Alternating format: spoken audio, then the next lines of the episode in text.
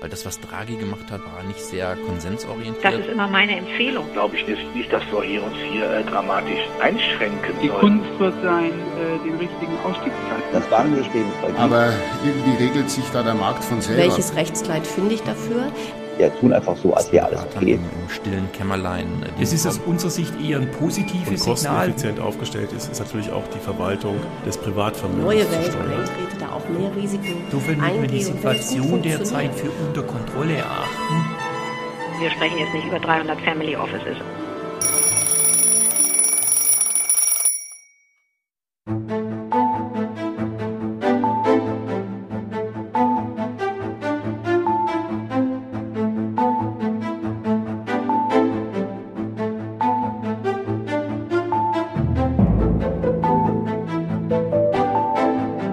Das ist das große Bild, der Podcast des Private Banking Magazins in Zusammenarbeit mit dem ETA Family Office.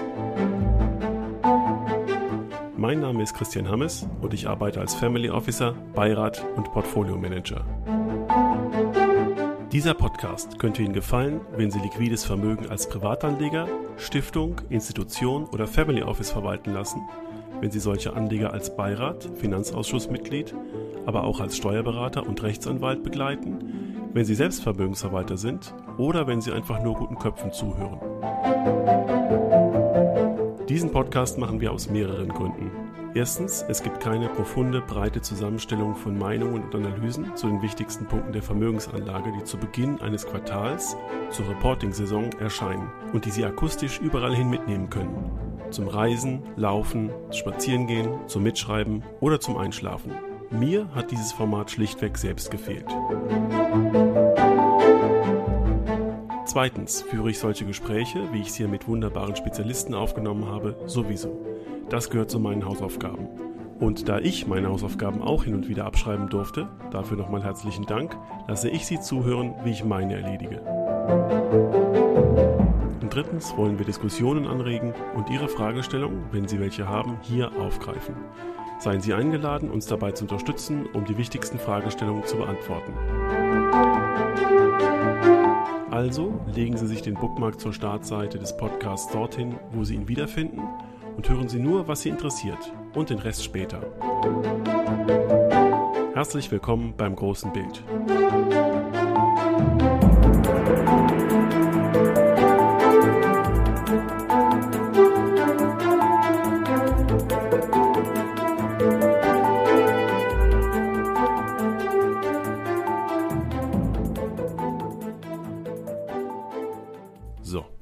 Da stehen wir also am Beginn des vierten Quartals 2019. Dieser Podcast erscheint zum Beginn eines jeden Quartals und er soll Ihnen helfen, Ihre Puzzleteile zusammenzusuchen, die Sie für Ihr eigenes großes Bild brauchen. Das erfordert Meinungsvielfalt und deswegen besteht er aus zwei Teilen. Aus einem Marktteil, in dem wir verschiedene Experten besuchen in verschiedenen Marktregionen, nämlich die USA als Protagonisten, wir besuchen China als Antagonisten, momentan zumindest. Auch in unserem Heimatmarkt machen wir natürlich regelmäßig Halt. Und es gibt einen Praxisteil, in dem wir bestimmte Steuerungsthemen beleuchten. Und bevor wir eine Rundreise zu den verschiedenen Anlageregionen und Kompetenzfeldern machen, lassen Sie mich die wichtigsten Themenstellungen für die Steuerung von liquiden Vermögen, die ich für dieses Quartal sehe, kurz herleiten. Wir beginnen mal ganz gelockert, das große Bild eines Planeten zu zeichnen, auf dem aktuell 7,7 Milliarden Menschen leben. Seit 1972 hat sich die Bevölkerung damit verdoppelt und wir werden 2050 fast 10 Milliarden Erdenbürger sein. Also es kommt nochmal ein gutes Viertel dazu in den nächsten 30 Jahren. Wir erwirtschaften auf diesem Planeten ein globales Wirtschaftswachstum von 3,1 Prozent. In Europa sind es nur 1,1 Prozent, in den USA 2,3 Prozent. Dort, wo das Wirtschaftswachstum stärker ist, sind wir normalerweise schwächer engagiert. Und von außen sieht es sehr gesund aus. Der Planet wächst und der Homo sapiens liebt ja Wachstum. Jetzt muss ich aber ein bisschen ausholen. Vor 18 Jahren hatten wir einen schrecklichen Terroranschlag in den USA, in dessen Folge wollte ein amerikanischer Präsident vor etwa 16 Jahren ermöglichen, dass jeder Amerikaner sich Wohneigentum leisten kann und finanzieren können soll. Und das hat aus heutiger Sicht vieles verändert, dessen Folgen sich 2019 sehr stark konkretisiert haben. Wir hatten nämlich eine Ausweitung des Kreditwachstums, jede Menge fauler Kredite, die verpackt und verkauft wurden. Das hat bekanntlich die Finanzkrise ausgelöst. Diese Idee der Immobilienfinanzierung und alle damit verbundenen kleinen und großen Betrügereien, Gierexzesse und so weiter haben den Kapitalismus, so wie wir ihn kannten, wohl schlichtweg überfordert. Und als die Blase geplatzt war, sollten unsere Schulden wieder sinken, wir wollten uns deleveragen, gleichzeitig sollte keine Bank mehr so groß sein, dass sie unser Finanzsystem zum Kippen bringen kann, too big to fail sollte Vergangenheit sein. Und mit diesen beiden wichtigen Vorhaben sind wir krachend gescheitert.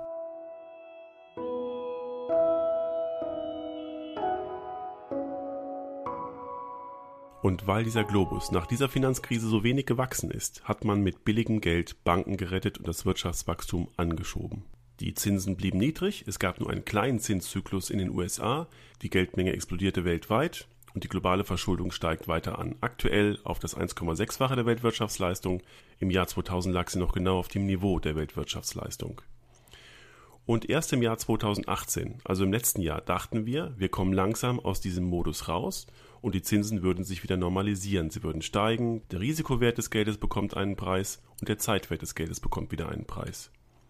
Gleichzeitig kühlte sich aber seit Jahresanfang 2018 die Wirtschaft spürbar wieder ab, sodass das Umsatz- und Gewinnwachstum der Unternehmen stark sank und Stück für Stück zurückgeht, weiterhin und auch jetzt halten die Gewinnrevisionen bei den Unternehmen noch an. Und das Zusammenkommen dieser Abkühlung und der befürchteten Normalisierung der Zinsen führte ja bekanntlich zu dem Ausverkauf Ende 2018. In Europa sinkt das Umsatzwachstum der Unternehmen übrigens in 2020 von 4,8 Prozent auf 3,8 Prozent. Das heißt, wir verlieren wieder ein Prozent Wachstum in den USA von 8,3 auf 5,6 Prozent. Das ist schon viel. In Asien bleiben die Umsatzwachstumsraten der Unternehmen etwa stabil bei 8 Prozent.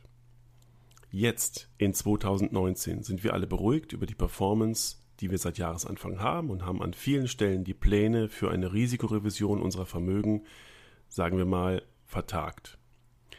Und die Beruhigung ist deswegen auch groß, weil wir seit vier Monaten Gewissheit haben, dass eine Zinswende schlichtweg nicht mehr möglich ist. Wir sind zu stark verschuldet, auf Dauer, das lässt sich nicht mehr so schnell zurückdrehen. Das Zeitfenster dazu hatten wir letztes Jahr und der Homo sapiens hat es nicht genutzt. Jetzt haben wir also unter alten Maßstäben ein Problem mit dem Geldsystem. Oder wir haben schlichtweg ein anderes, ein neues. Egal wie man das dreht und wendet, damit dieses Geldsystem stabil bleibt, brauchen wir Wachstum. Würden wir sichtbar in eine Rezession abgleiten, alle typischen Paradigmen bei einer Deflation würden greifen und mehrere Bewertungsblasen würden drohen zu platzen. Und da die Notenbanken mit ihrem ultrabilligen Geld kein Wachstum mehr erzeugen können, müssen jetzt die Staaten wieder ran. Mit ihrer Fiskalpolitik. Es wird nach Steuersenkung gerufen um das böse Wort mit R, die Rezession, abzuwenden. Aktuell liegen übrigens die Wahrscheinlichkeiten für eine Rezession in Europa und in den USA etwa bei 30 Prozent für die kommenden zwölf Monate. Also brauchen wir Wachstum und damit ist der Homo sapiens wieder ganz nah bei sich.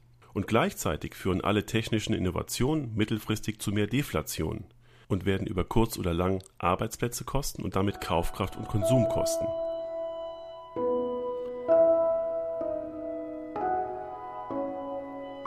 Es gibt neben dieser ersten Strömung, also diesem neuen Geldsystem im Abschwung, eine zweite Strömung, die wir seit vielen Jahren kennen, aber erst seit kurzem offen diskutieren. Wir merken nämlich gerade, dass wir auch unser Ökosystem sauber halten müssen, damit wir weiter gut darin leben können. Und das kommt uns gerade sehr ungelegen. Denn dieses Ökosystem, zumindest das, in dem wir uns wohlfühlen, lässt sich wohl nur über Verbrauchsverzicht an ganz bestimmten Stellen retten. Und der Homo sapiens ist unglaublich intelligent darin, sich diese Tatsache durch Kleinrechnung seiner eigenen Verantwortung und vor allen Dingen durch die Hoffnung auf wundervolle rettende Innovationen zu vernebeln. Es stellt sich also die Greta-Frage. Retten wir unser Finanzsystem mit leichtem Geld, niedrigen Steuern und schaffen mehr Verbrauch? Oder retten wir unser Ökosystem? Oder liegt die Wahrheit irgendwo dazwischen? Durch die Begrünung unserer Finanzinstrumente alleine schaffen wir das nicht, aber durch die Einführung von ESG-Kriterien machen wir einen Anfang. Er ist oft marktschreierisch begleitet, aber das beleuchten wir in der nächsten Ausgabe genauer. Ein wichtiges Thema. Und es kommt eine dritte säkulare Strömung hinzu. Wir erleben geopolitisch eine schrittweise Zuspitzung des Konflikts zwischen den USA, der noch führenden wirtschaftlichen Hegemonialmacht, und dem neuen Herausforderer China, einer politisch, menschenrechtlich und natürlich wirtschaftlich vollkommen anders gesteuerten Weltmacht. Daraus entsteht Deglobalisierung, die neben all den anderen genannten Effekten auch deflationär wirkt. Wir Europäer und wir in Europa sitzende Investoren müssen uns überlegen, wie wir damit umgehen und wie wir uns positionieren und wie wir uns Kenntnisse verschaffen, um China besser zu verstehen.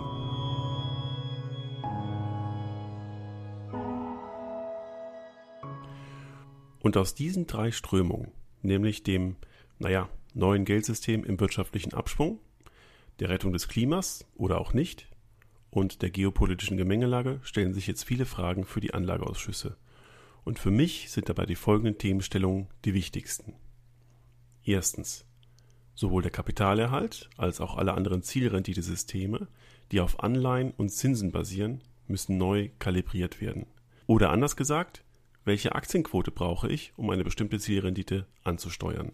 Ich hatte jüngst eine Ausschreibung, die auf den realen Kapitalerhalt ausgerichtet war. Die Vermögensverwalter durften sich die maximale Aktienquote selbst aussuchen, mit der sie den Kapitalerhalt anstrebten. Und siehe da, viele glauben, dass mit 50% Aktienquote der Kapitalerhalt gerade mal erreicht werden kann. Das heißt, das, was früher Balanced-Mandat war, dient heute dem Kapitalerhalt.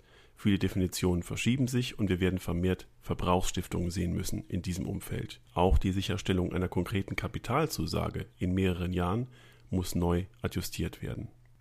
Zweitens. In der Abkühlung sollten im liquiden Vermögen nur bewusste Risiken gehalten werden. Das heißt, dass die bislang wenig oder nicht diskutierten Nischenrisiken sichtbar und mit ihrem Beitrag für das Gesamtrisiko quantifizierbar und messbar gemacht werden müssen.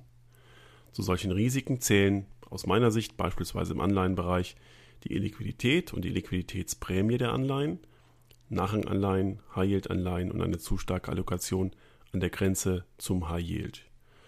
Solche Risiken sollten also beleuchtet werden und nicht nur aus Zufall oder Nachlässigkeit in einem bestimmten Maß im Portfolio gehalten werden. Drittens. Ebenfalls von der Abkühlung betroffen sein können natürlich Geschäftsmodelle im Aktienbereich, von denen ein überdurchschnittliches Wachstum erwartet wird und das auch genauso eingepreist ist. Hier ist meines Erachtens die entscheidende Stellschraube für die Aktienportfolios. Wie viel Wachstum, wie viel Zyklik, wie viel Dividende sind für mein Anlageziel sinnvoll, welche Bewertungen will ich und wie stabil soll die Fremdkapitalseite meiner Aktien finanziert sein. Und viertens, welche Branchen, denen eindeutig die Zukunft gehört, kann ich heute definieren, um schon jetzt Bewertungen und Einstiegsszenarien zu planen. In welchem ökonomischen Zukunftsbild will ich investieren? Wo findet gesundes Wachstum zu vernünftigen Finanzierungsbedingungen statt und wer konsumiert wo? Das ist mit die spannendste Frage im Beirat, weil hier die vielen Zukunftstechnologien auf den Tisch kommen und nicht im Lichte der Geschichtenerzähler zu bewerten sind, sondern auch anhand ganz konkreter, harter Zahlen. Fünftens. Wie kann man in Europa, dem Kontinent mit dem schlechten Wirtschaftswachstum und momentan einer Weichwährung, sinnvoll, maßvoll und intelligent nach Internationalisierungsstrategien suchen, um nicht zu stark mit der Heimatwährung verhaftet zu sein? Und sechstens. Wie viel Bank- und Geldsystem sind in meinem Weltbild überhaupt vertretbar? Kann ich einen bankfernen Cash-Ersatz finden?